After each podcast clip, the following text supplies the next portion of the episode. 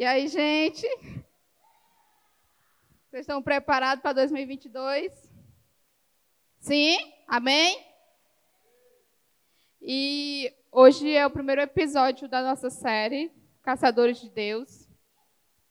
E eu fiquei responsável por esse primeiro episódio. E o nosso intuito é que você queira mais de Deus nesse tempo, nesse novo ano que se inicia, e se tornar um caçador de Deus é algo que nós precisamos viver todo dia. Quando você caça algo é porque você quer muito encontrar aquilo. Eu não sei você, quando eu procuro algo que eu não acho, eu vou caçar, eu procuro, eu oro, Deus, cadê? Eu preciso. E nós precisamos ter esse mesmo intuito quando se refere a Deus. A gente precisa ter essa mesma sede de encontrar Deus todos os dias. Uma coisa é claro, a gente só vai encontrar aquilo que a gente procura. Então, nessa tarde, eu quero que você já comece a pensar aí. Se você realmente está sendo caçador de Deus. Amém? Eu quero convidar você a fechar seus olhos. Deus, nós queremos, Senhor, te trazer a tua presença, Senhor, neste lugar, Senhor, nessa tarde. Deus, fala aos nossos corações. Senhor, nos ensina a ser um caçador da tua presença, um caçador do Senhor, em ouvir a tua palavra, em exercer, Senhor, o nosso sacerdócio, Senhor. Deus, em nome de Jesus, traz espírito de revelação e sabedoria nessa tarde. Senhor, fala aos nossos corações e que, Senhor, nós venhamos ser transformados através daquilo que o Senhor vai derramar sobre as nossas vidas. No nome de Jesus. Amém? Eu quero que você abre a sua Bíblia lá em Números capítulo 4, versículo 7. Se você encontrou, você vai dar um amém aí. Ou tem pouca gente, ou tão ruim de Bíblia, ou tem pouca gente com Bíblia.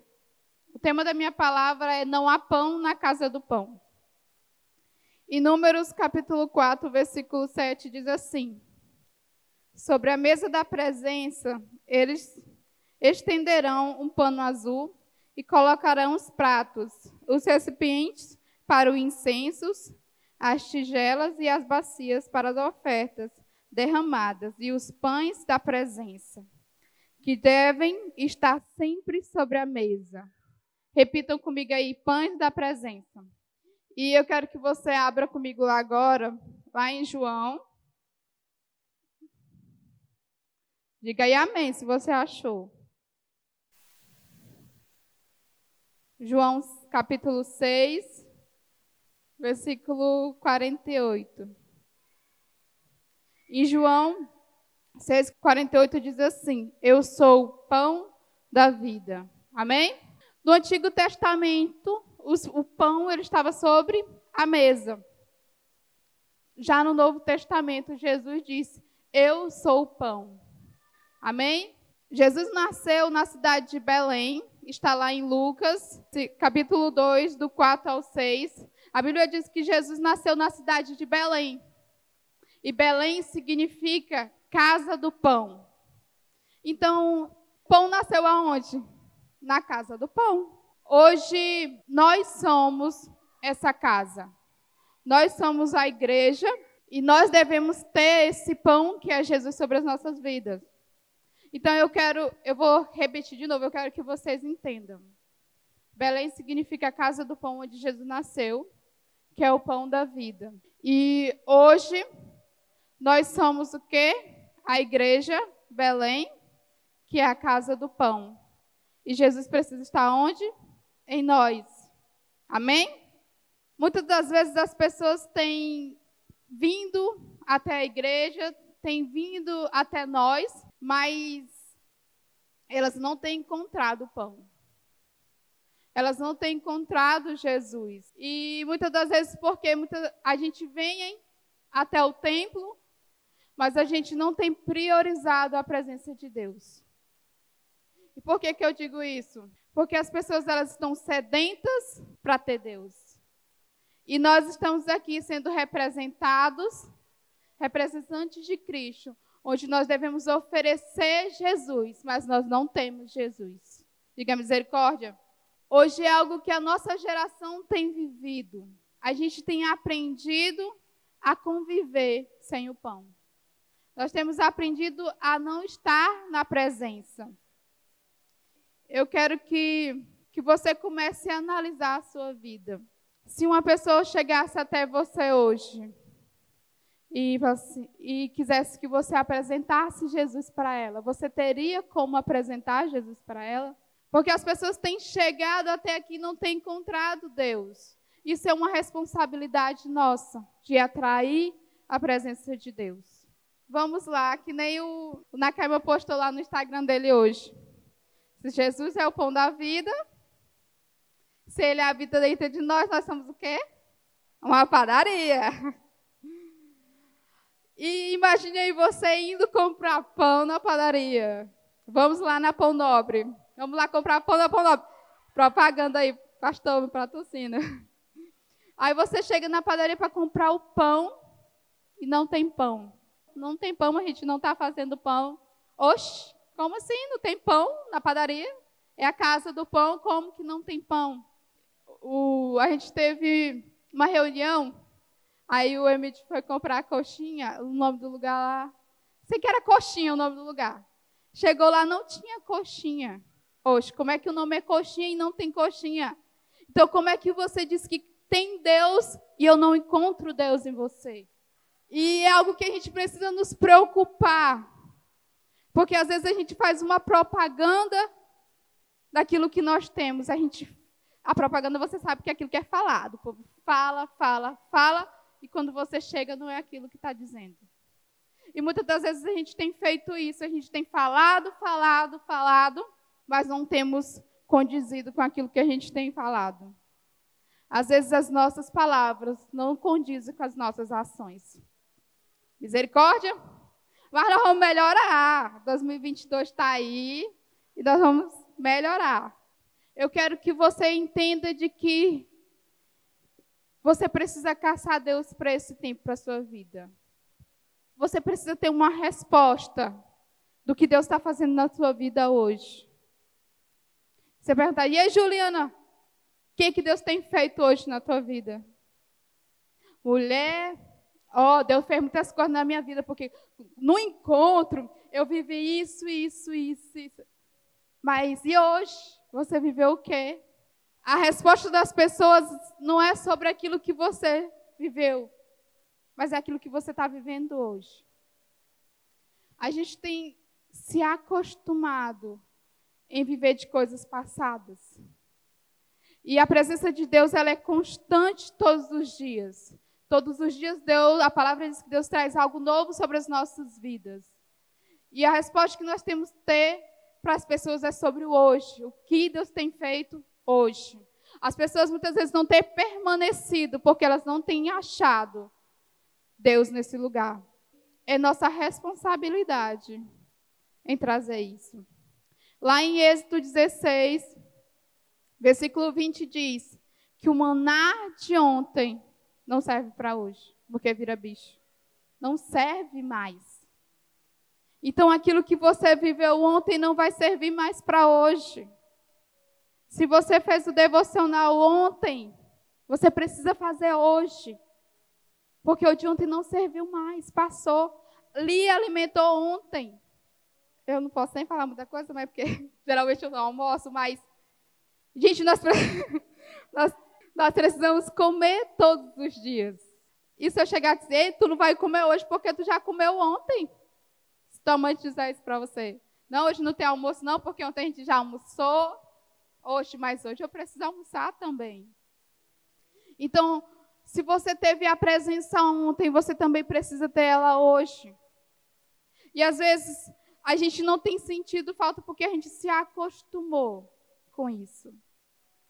Porque hoje as coisas têm mudado muito, a nossa geração tem perdido o foco de quem Jesus é na nossa vida.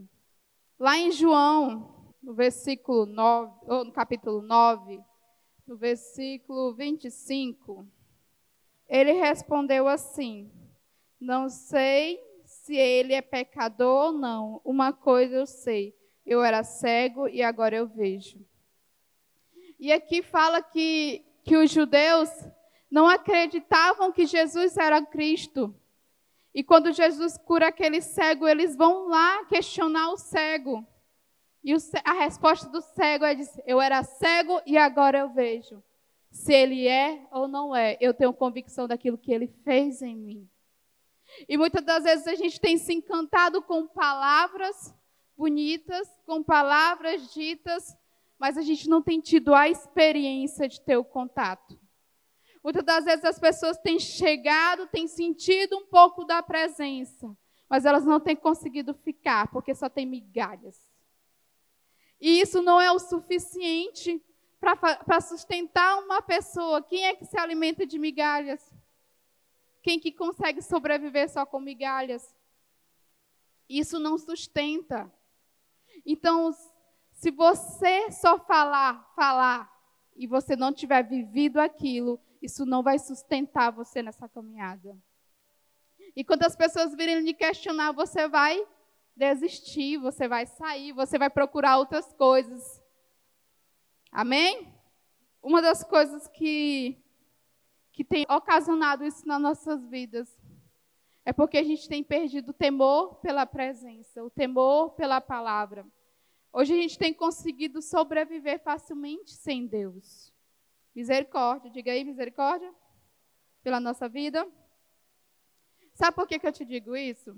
Porque a gente vê nos cultos. Se você tivesse aqui em cima e tivesse a mesma visão que eu estou tendo de você, você ia entender o que eu estou falando.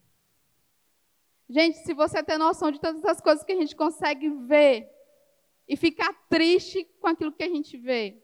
A gente está aqui em cima e tem aqui o irmão da selfie, o irmão tirando no WhatsApp, o irmão conversando. E não é sobre a palavra que eles estão conversando, porque eles estão sorrindo. Eu não estou fazendo uma piada aqui, não é um stand-up. E a resposta que você dá quando você está sentada e mostra o temor que você tem pela palavra, pela presença de Deus. Quando você está sentado aí para parar e para ouvir, a gente conseguimos ver a resposta que você tem para aquilo que Deus está falando. E sem contar as inúmeras idas no banheiro, as inúmeras idas tomar água. E aí, você veio fazer o quê? Qual é a importância do culto? E sabe por que, a gente não consegue ficar parado? Por que, a gente não consegue ficar 30 minutos ouvindo uma palavra? Por que, que a gente não consegue deixar outro irmão quieto? É porque a gente não tem pão, a gente não tem nada para oferecer. E a gente não vai entender aquilo que Deus está liberando. E o nosso intuito é que você vire uma pessoa que queira caçar Deus. Isso é algo muito triste uma geração que a gente está vivendo hoje, onde não tem temor, onde não fecha os olhos. E eu não digo isso de quem está visitando a igreja, eu estou dizendo isso de quem já é crente, de quem já está anos aqui. E até hoje não consegue ter reverência diante de Deus. O que me choca ainda mais, assim, se você for parar para pensar, você trouxe um convidado, um não crente, vamos dizer assim. A pessoa tem mais reverência do que você, às vezes. Ela levanta na hora do louvor, ela fecha os olhos durante a oração. Ela tenta se concentrar porque ela sabe que aquilo é sério. Ela não veio a qualquer lugar. E nós se acostumamos com o ambiente de culto e está tudo bem. Ah, é o mesmo culto, é a mesma coisa. Não preciso fechar meu olho, nem nada, porque você não tá, você não veio para o culto. Você não veio para cultuar. Porque isso não tem mais queimado dentro de você. Às vezes a igreja, o culto se tornou mais um rolê aleatório do sábado. Eu não tenho nada para fazer em casa, eu vou para o culto. Isso é algo muito sério. E é uma das coisas que eu peço, Deus, eu nunca eu quero perder o temor pela tua palavra. Nunca eu quero perder o temor pela tua presença. Às vezes a gente não tem se importado da forma que a gente tem vindo ao escuto, a gente tem vindo de qualquer jeito. Misericórdia. Uma das grandes causas da gente não ser caçador de Deus, não caçar a presença de Deus, não ter vontade de estar diante de Deus, a nossa falta de fome e de sede. A gente não tem sentido falta de Deus. Porque o mundo hoje ele é muito prazeroso, ele nos distrai muito. E faz com que a gente perca o foco e ache que está tudo bem. E a falta de fome, ela nos tira da presença de Deus. Você já sentiu fome? Ninguém sentiu fome aqui. Tá vendo aí, gente? A gente até acostumou a sentir fome. Acha que é normal a gente. Você sabia que o nosso corpo, se a gente está com uma dor e aquela dor é constante, todos os dias aquela dor e você, a gente começa a ter a sensação daquela que aquela dor está aliviando. Mas não é que ela está aliviando, é porque a gente está se acostumando a conviver com aquela dor. E que a gente passa a achar que é normal. E eu tinha uma amiga que ela sempre falava assim para mim.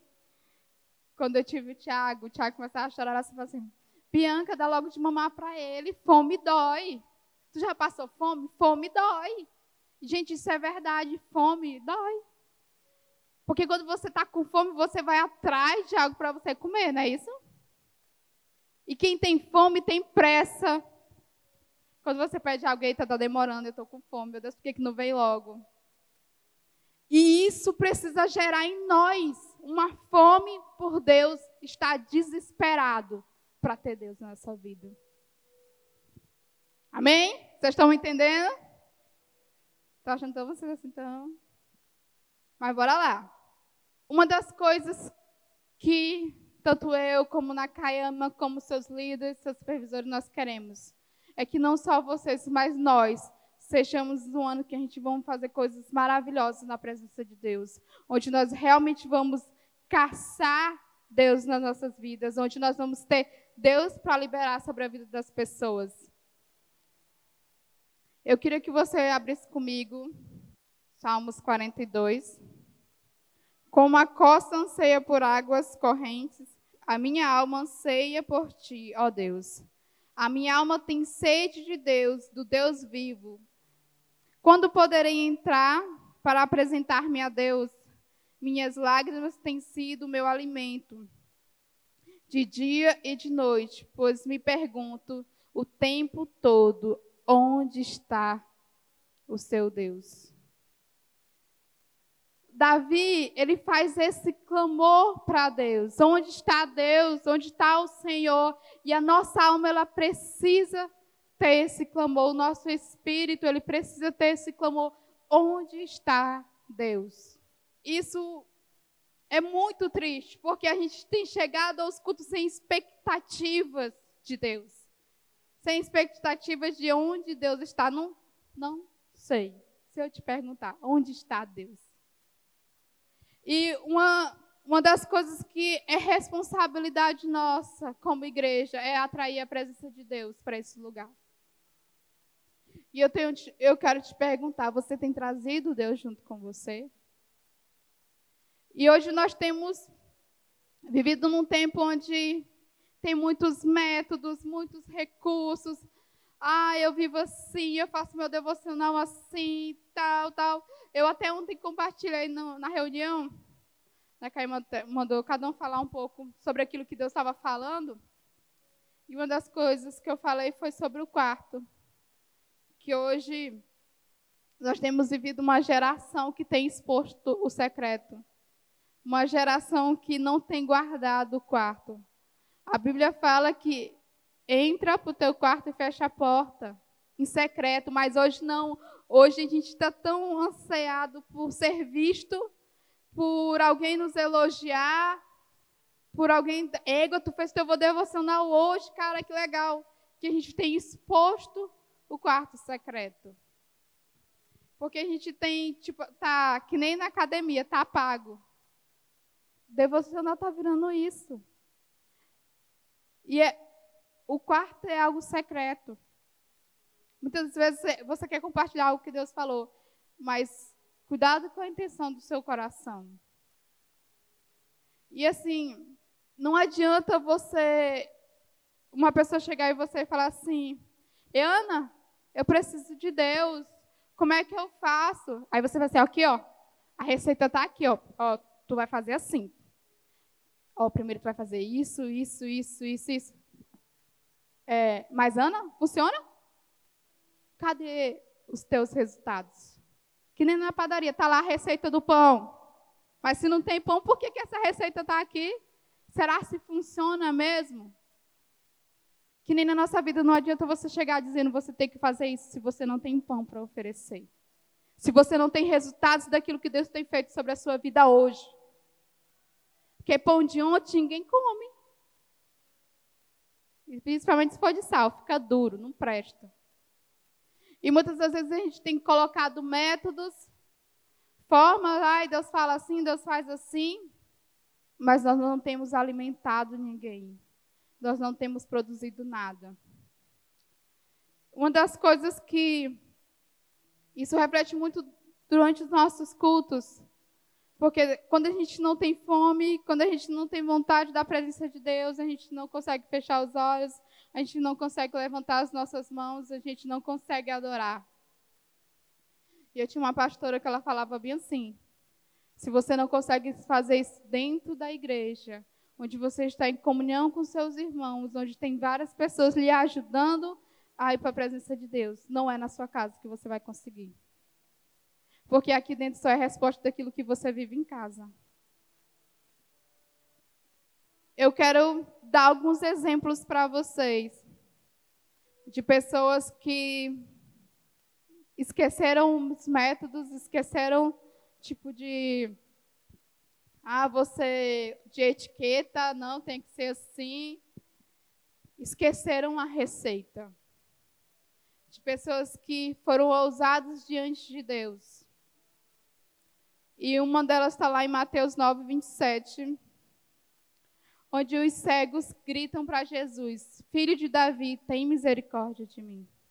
Ou é misericórdia de nós, que eram dois.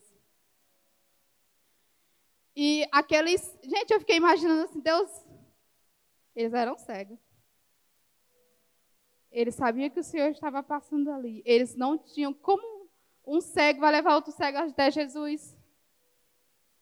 Eles eram impossibilitados de ir até Jesus porque eles não conseguiam ver. Não é isso? Isso poderia ser uma desculpa. Vou ficar cego mesmo, porque eu não consigo enxergar, não consegui ir até Jesus, eu não vou conseguir obter a minha cura. E muitas das vezes a gente tem olhado para nossas limitações e tem sentado, não, eu sou isso, eu sou aquilo, eu não consigo ir até Jesus. E eles falaram o quê? Se eu não posso ir, mas eu tenho voz, eu vou gritar. Filho de Davi, tem misericórdia de nós. E aqueles cegos foram curados. Mas para quê? Eles precisaram de métodos?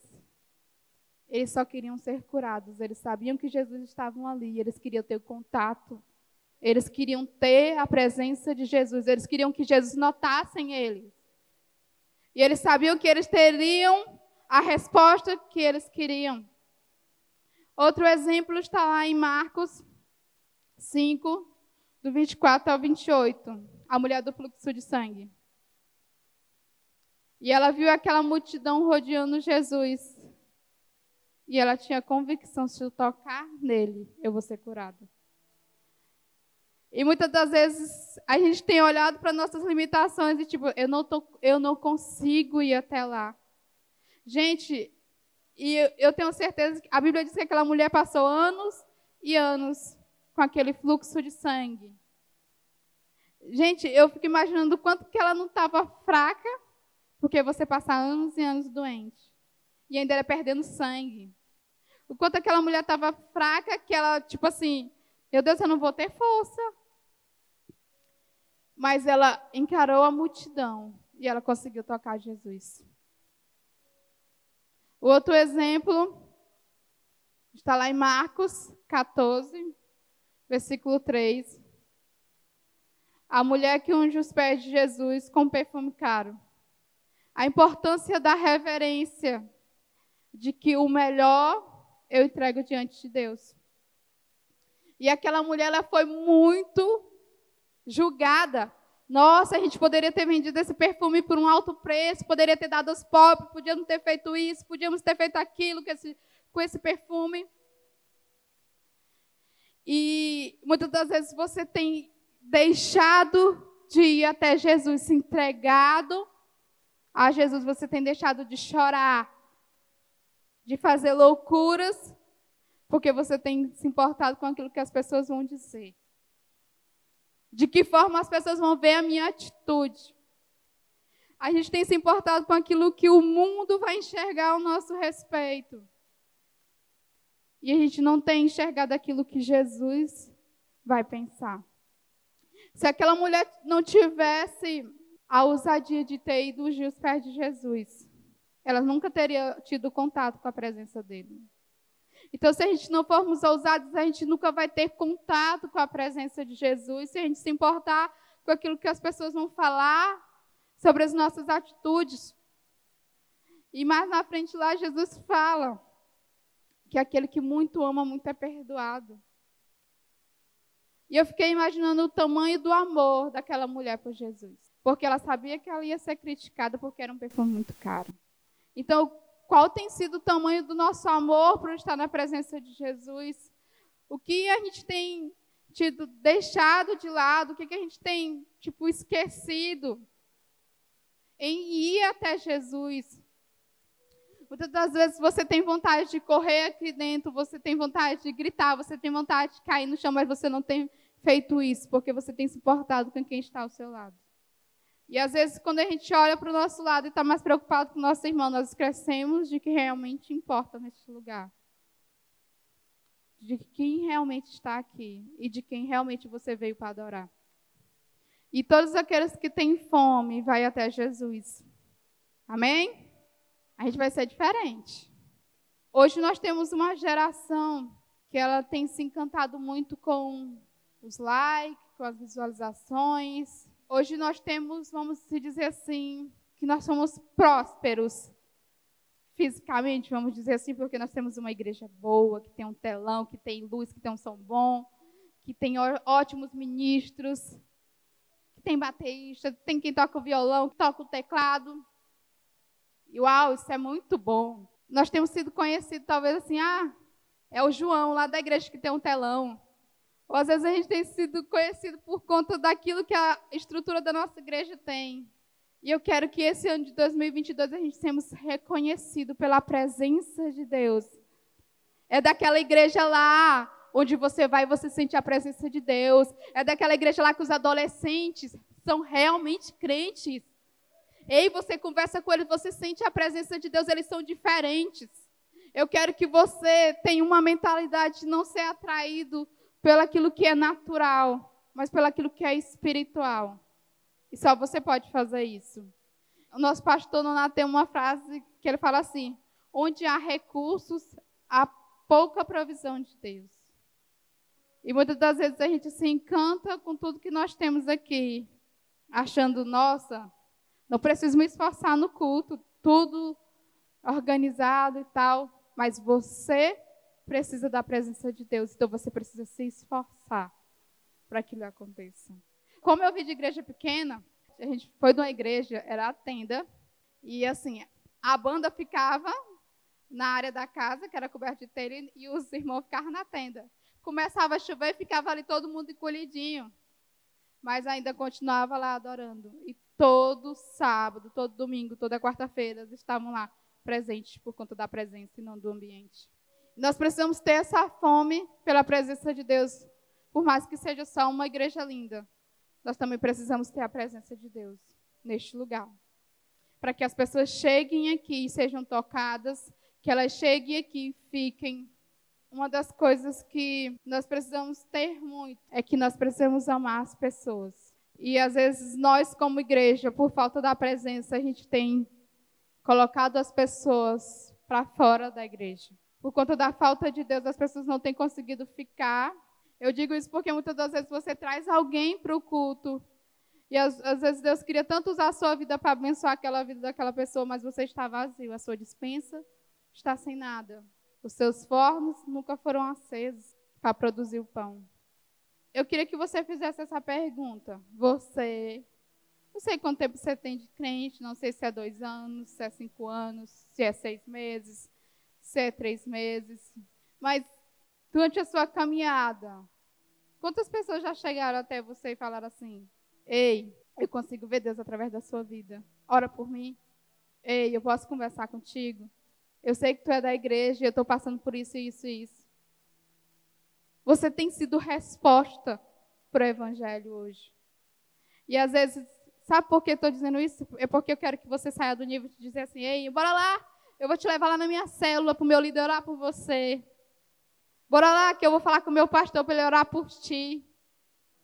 E a gente temos essa resposta porque a gente está muito escasso da presença. Porque a gente não conhecemos realmente quem Deus é. E não sabemos o que, é que Ele pode fazer através de nós. Eu queria que você abrisse sua Bíblia lá em Atos 2, versículo 42. E eles perseveraram no ensino dos apóstolos e na comunhão, no partir do pão e nas orações. Na alma de cada pessoa havia pleno temor, muitos feitos extraordinários, sinais e maravilhas. Sinais maravilhosos eram realizados pelos apóstolos. Todos os, os que criam estavam unidos e tinham tudo em comum. Vendiam suas propriedades e bens, dividiam produtos entre todos, segundo a necessidade de cada um. Diariamente continuavam a reunir-se no pátio do templo partindo o pão em suas casas. Juntos participavam das refeições com alegria e sinceridade de coração. Eu quero enfatizar essa parte bem aqui, ó. Partiam o pão em suas casas. Não esqueçam dessa parte. Quando eles, aqui diz, partiam em suas casas e juntos participavam das refeições. O pão era trazido de casa e depois eles se reuniam. Qual foi o pão que você trouxe hoje? O pão não é feito dentro da igreja, é dentro da sua casa, dentro do seu quarto. Todas as vezes que você vem para esse culto, todo sábado, todo domingo, o que que você tem trago de alimento? Que que você tem produzido dentro da sua casa? Por que, que eu estou te dizendo isso? Porque se a gente não produzir nada, a gente não vai conseguir ter o que o versículo 47 te diz: louvando a Deus por tudo e sendo estimados por todo o povo. E assim, cada dia, o Senhor juntava comunidades e as pessoas que iam sendo salvas. Se você não traz nada, as pessoas não vão poder ser salvas. A gente precisamos partir o pão na nossa casa, ter o pão na nossa casa para vir e viver junto em comunhão. Avivamento não é algo que eu consigo, é que nós conseguimos. Avivamento é algo coletivo, é algo comunitário, onde todo mundo se reúne em prol de algo. Aqui também diz que eles tinham a mesma visão, eles pensavam as mesmas coisas, eles tinham os mesmos objetivos. E nós, como igreja, precisamos ter isso. A palavra avivamento, ela significa trazer a vida novamente, reviver algo. E hoje a gente tem visto muitas pessoas falar sobre avivamento, falar, égua, o avivamento tal foi muito bom, da Rua Azusa foi isso, égua foi muito louco aquilo que as pessoas viveram lá. Hoje a gente é muito bom de ler essas histórias e contá-las de novo, repetir. Égua, eu li o livro tal, égua, o avivamento assim foi assim, assim, assim, Deus fez isso, isso e aquilo. A gente é muito bom em contar a história. Mas a palavra de Deus diz que nós somos filhos. E ela diz que todo filho faz aquilo que vê o pai fazer, não é isso?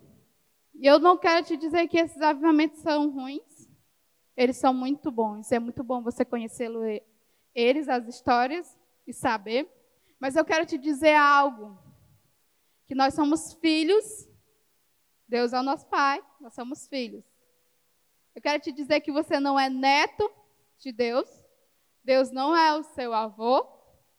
Por que, que eu estou levando você a esse raciocínio? Eu não sei aqui, mas é muito comum você escutar as histórias dos mais velhos, não é isso? Minha avó conta várias histórias. Seus avós não contam história para vocês também, não? De coisas que eles viveram. Ai, antes a gente fazia isso. As nossas brincadeiras eram assim nós passamos por isso, nós ia para a roça, fazia isso. Eles contam várias histórias. E Deus diz que ele não é o nosso avô para nos contar a história, ele é nosso pai. E o filho faz aquilo que vê o pai fazer. Então Deus ele não nos escolheu para reproduzir histórias. Ele nos escolheu para fazer histórias. Então o avivamento é muito bom, estude, veja a história, conheça. Mas eu não quero que você conte ela, mas eu quero que você reviva essa história. Não é chegar, aí contei a história, foi assim, assim, assim. Não, é comece a fazer aquilo que a história conta. Porque não adianta você reproduzir, ah, vou contar aqui a história. Não, você precisa reviver os avivamentos. Se você quer viver um avivamento, você precisa reviver algo. E avivamento é isso, é reviver aquilo que estava morto. Então nós precisamos trazer isso à existência para esse tempo porque nós somos filhos e precisamos fazer aquilo que o pai faz. Você não é neto para ouvir história, você é filho para fazer.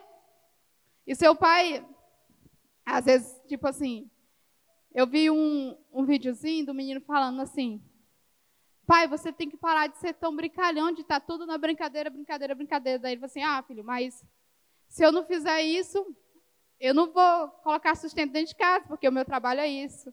Aí ele fala assim: Mas pai, você pode fazer isso lá nos seus shows, nos seus vídeos, mas dentro de casa não, porque eu vou reproduzir aquilo que o senhor faz. E sabe o que, que tem acontecido? A gente não tem conseguido reproduzir aquilo que o pai faz, porque a gente não tem tido contato com ele.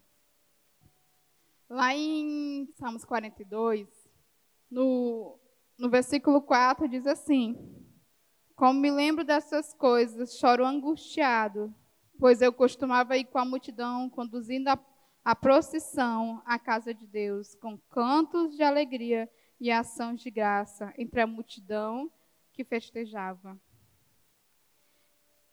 E às vezes a gente tem vivido isso.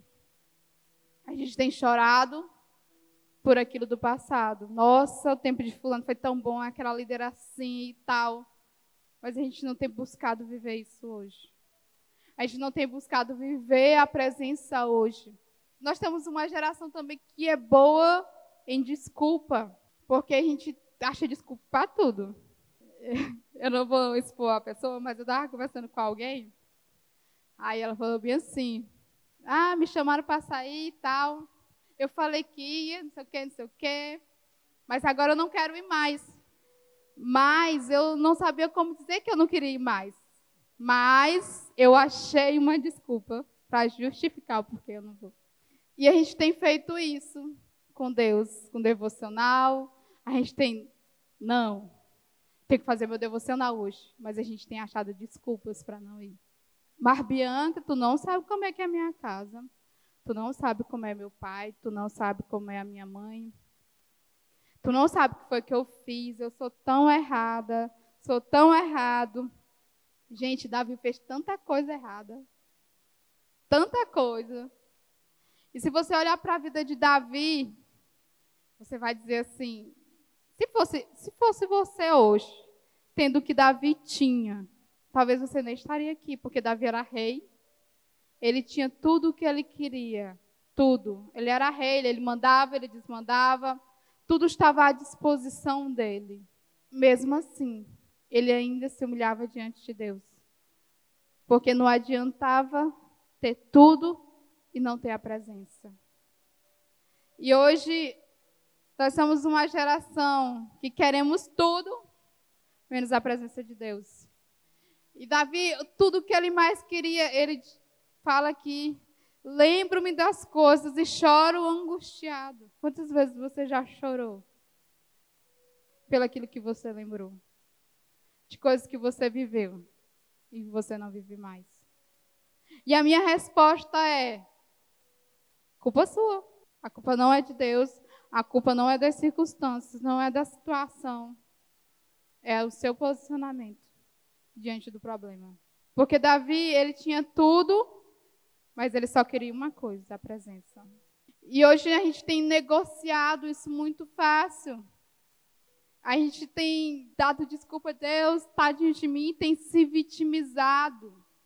Ou até mesmo a gente fala assim, eu não mereço. Deus sabe quem tu é.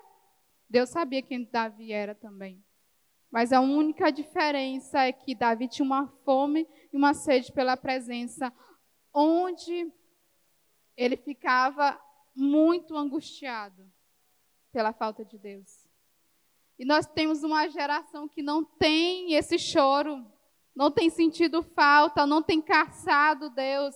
Hoje a gente tem olhado para o culto e falado assim, quem vai pregar hoje? Quem será que vai pregar hoje? Vixe, é fulano, acho que eu não vou não.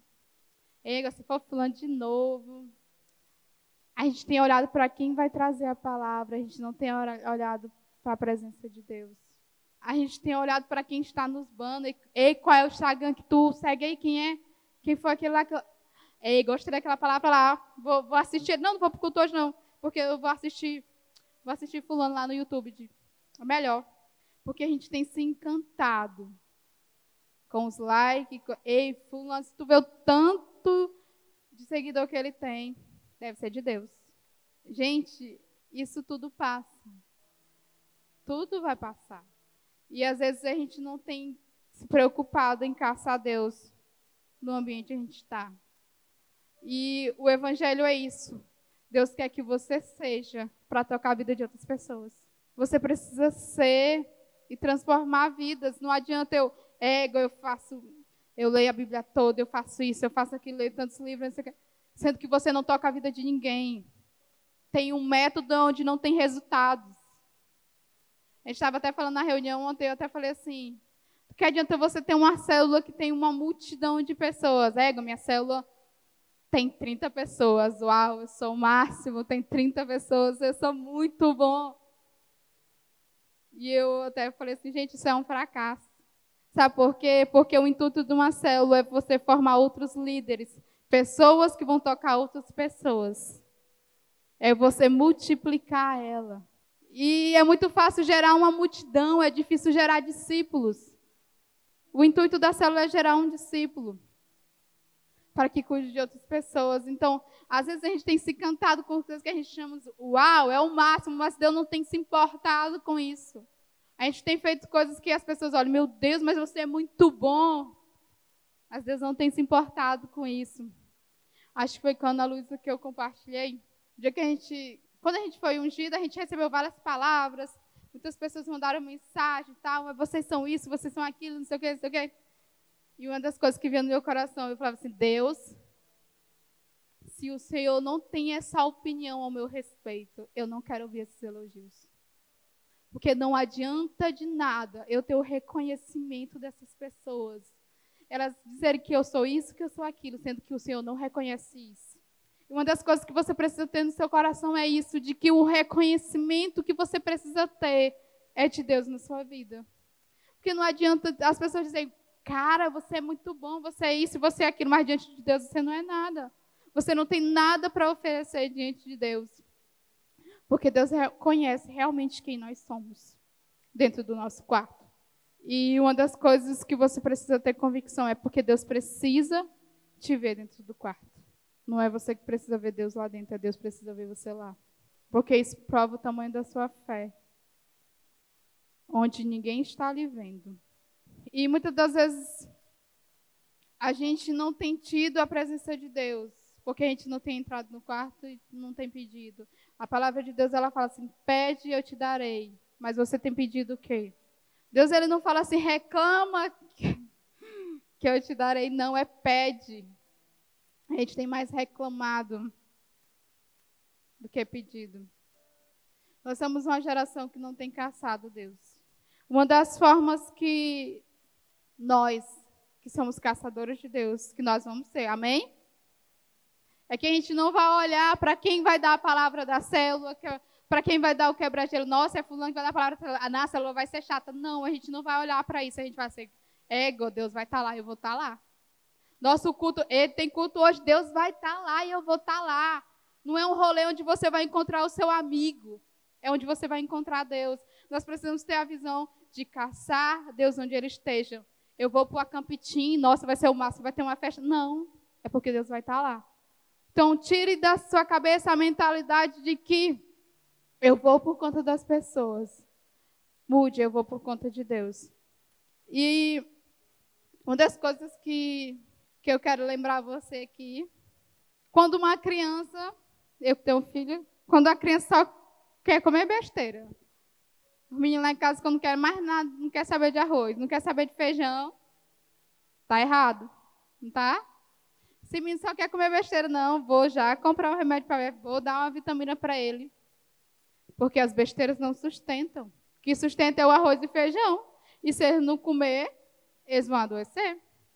E da mesma forma é nós, sabe por quê? Porque a gente não tem sentido fome, porque a gente tem se alimentado de outras coisas que aparentemente tem matado a nossa fome, mas tem nos adoecido por dentro.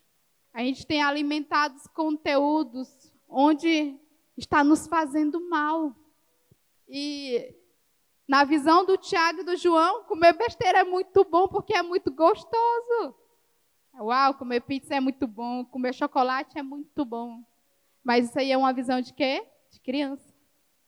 A criança que tem essa visão de que besteira é bom ela comer. Então, adolescente, você é adolescente. Isso não impede você de ser maduro. Você sabe muito bem o que lhe faz bem e o que lhe faz mal. Se você tem comido só besteira, vai lá no seu líder, me dê um remédio para verme aqui, me dê uma vitamina aqui. Eu quero comer que realmente vai me fazer bem. Amém? Eu quero lembrar você que 2022 está começando. Amém? E que você vai ser diferente. Que se você já era um caçador de Deus, você vai caçar Deus mais ainda. Você vai mais profundo ainda. Eu quero desafiar você nesse ano de 2022 em estar mais perto. Se o lugar que você senta diz o tamanho da fome que você tem por Deus. Na fila, quando você está com fome, você quer estar onde? No rabo ou na frente? Hein? Me diz aí, quando vocês estão com fome, vocês querem ser o último da fila ou o primeiro? Pô, vão caçar aquilo que vai colocar vocês em primeiro lugar na presença de Deus. E uma das coisas que o nosso pastor fala é que aquele que tem voto com Deus tem prioridade na fila. Então, casse Deus, seja prioridade na fila de Deus, faça coisas extraordinárias nesse ano de 2022. E às vezes você pode olhar para o ano passado e ter visto assim: nossa, eu não fiz nada. E às vezes você conquistou muitas coisas. Às vezes você deve ter olhado. Analise você lá no meio daquela crise em 2021 e você está aqui hoje. Nossa, você conseguiu. Você pensou que você não ia sair daquele estágio que você está aqui hoje. Você pensou que você não podia evangelizar ninguém, mas você evangelizou alguém. Você pensou que você não podia ser um líder e hoje você é um líder. Você pensou que você não podia dar uma palavra na célula e você compartilhou algo na célula. Então, eu quero que você entenda que 2022 ele vai mudar você, assim como 2021 mudou. Mas o seu posicionamento vai decidir se você vai para melhor ou se você vai para pior. Ninguém segue o mesmo. Amém?